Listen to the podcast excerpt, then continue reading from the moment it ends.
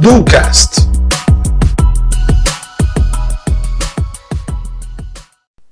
Olá, tudo bem? Seja muito bem-vindo e muito bem-vindo ao 19 episódio do nosso canal.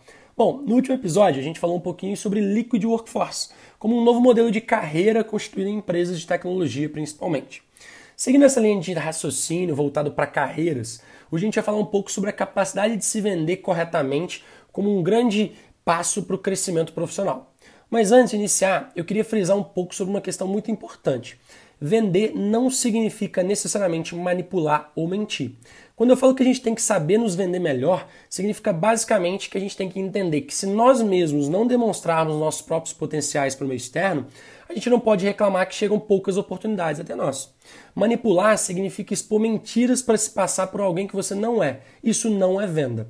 Então, voltando à questão inicial, voltando a falar principalmente sobre capacidade de se vender, para isso eu queria voltar ao título desse episódio o que a Apple tem como empresa e que você insiste em não ter como pessoa. Vamos por partes? A Apple tem missão, não tem? E você também tem a sua missão. Pode não estar descrita numa frase muito bonita, mas você tem. A Apple tem objetivos? Sim. E você também tem os seus objetivos, que também talvez não estejam tão claros assim, mas você possui. A Apple tem valores? Sim, ela possui valores. E você também possui os seus valores. Né? Regras inegociáveis no seu dia a dia, certo? A Apple tem um departamento financeiro?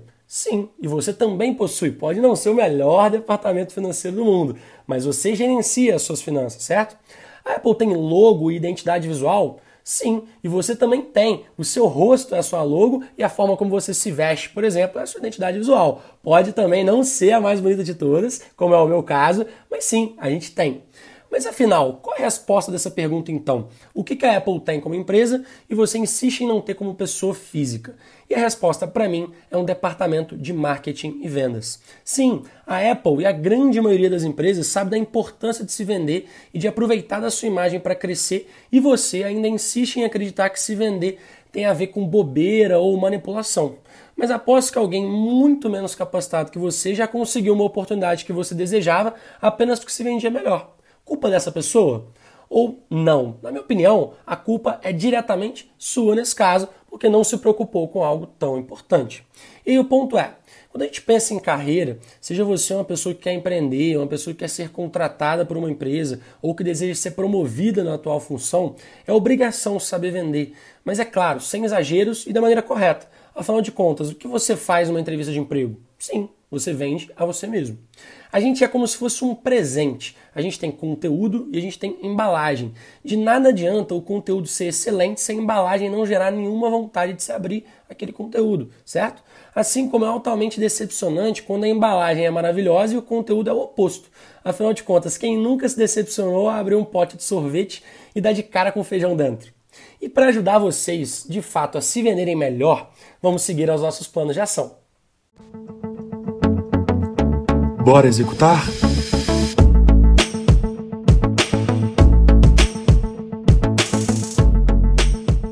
Bom, primeiro plano de ação, a gente vai começar com uma estratégia de dentro para fora.